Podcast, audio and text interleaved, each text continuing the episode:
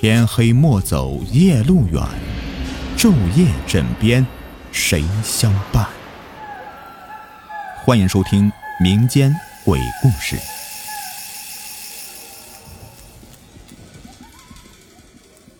沙河巨蛇。老人讲，世间大江大河，水深莫测，波涛滚滚，那里面都有精怪出没，离奇之事儿非常的多。这话真是至理名言呢。那黄河九曲十八弯，浪奔浪流，一路向东奔腾入海，这里面就有很多离奇的故事，什么铁头龙王、千年王八、透明棺材、黄河女尸等等。而我们中原地区的大沙河有很多离奇的故事，这其中就有沙河巨蛇。咱今天呢，就来讲一讲。却说沈丘县的某村，村中一个老人，姓党，我们且叫他老党。因缘际会，我有幸接触过这个老党。这个故事呢，就是他亲口告诉我的，可以说完全的真实，毫无虚构。老党的村后一里地啊，就是波涛汹涌的大沙河。这一年，老党在河边的地里种了几亩西瓜。也照例搭了一个瓜庵，晚上睡在瓜庵里面看西瓜。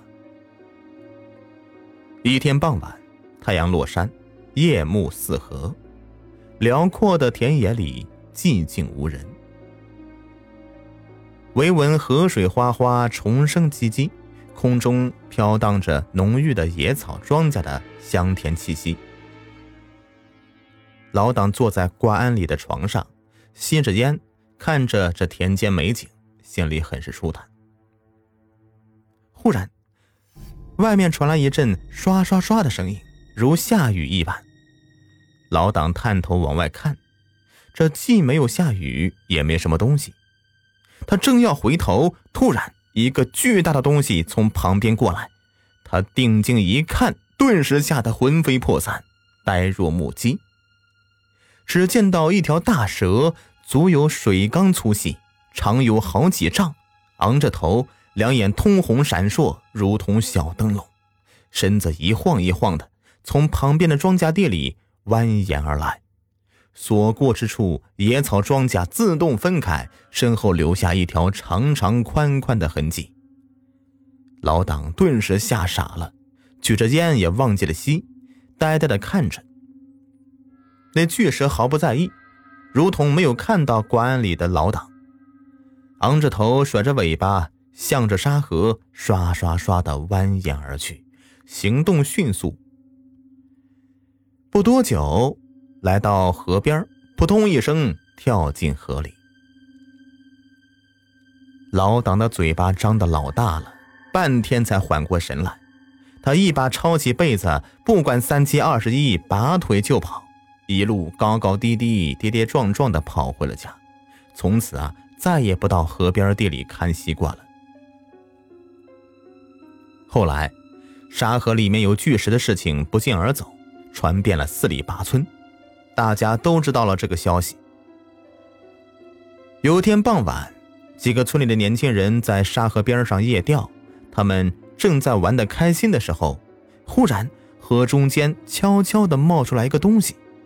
那东西大簸箕，两眼睛通红闪烁。他悄悄地游到了年轻人钓鱼的水边，大嘴一张，血盆大口，发出一阵嘎嘎嘎的怪笑。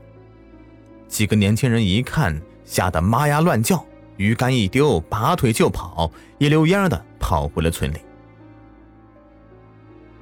老党讲这事儿啊，大概是四五年前，现在他们那里怎么样了？还有没有其他人见到过巨蛇，我就不知道了。槐树林鬼事，这个故事呢和上个故事有关系，可以看作是上个故事的续集。话说我们村子的南地有一个大槐树林，有多大呢？说出来你可能不信啊，宽一里地，长二十里。横跨两个县，那中原大地怎么会有这么大的树林呢？这个还得拜蒋介石所赐。一九三八年，老蒋扒黄河，黄水淹没中原，在我们那儿冲击出来一大片的黄沙地，大风一吹，黄沙飞扬，对面不见人，说白了就是一片沙漠。在肥沃的中原大地，竟然出现了沙漠，说起来也够奇葩的。建国后，国家在那儿栽树种草，建了一个防风固沙林。这树啊换了几茬现在是槐树。这个槐树林的周围有很多村子，很多死了不能入老坟的人都埋在那儿了。那都是什么人呢？像什么横死的、自杀的、小孩夭折的等等。年长日久埋了很多，弄得里面是鬼气森森、阴森恐怖，好像欧洲童话故事里的黑森林一样。大白天进去都脊梁骨直窜凉气，夜里啊更没人敢去。这个槐树林出了很多怪事儿，今天就讲两个。话说这槐树林旁边有个村子，村子里有个老共产党员老石，为人憨厚正直，县里就招聘他为护林员，看管这片树林。防止呢有人偷树搞破坏，这活也很轻松。白天谁也不去，就是晚上拿着手电筒到林子里面转转，防止有人偷树。老石工作很负责，每天晚上都去转一圈。这一天，他就出事了。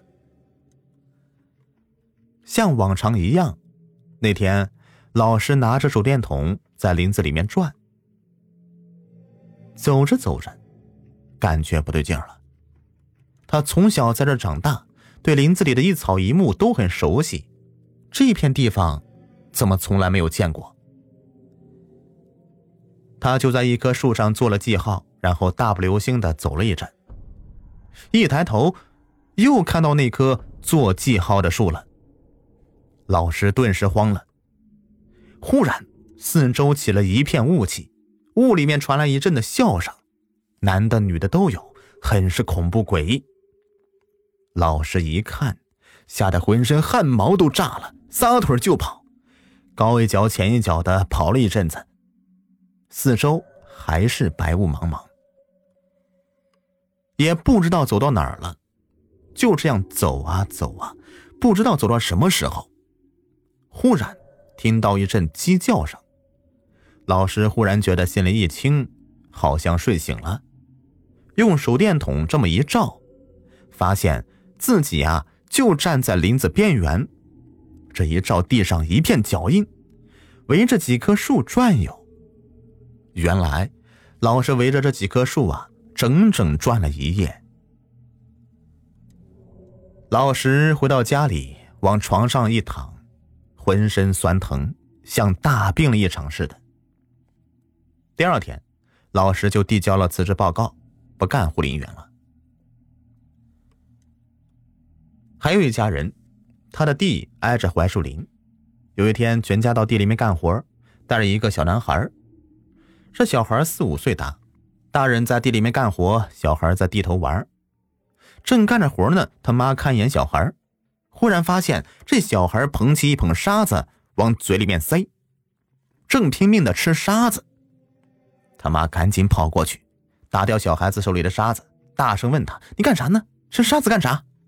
小孩迷糊一阵说：“有个老爷爷过来，说这是糖，让我吃糖呢。”两个大人一听，汗都下来了，也不干活了，抱起孩子回家了。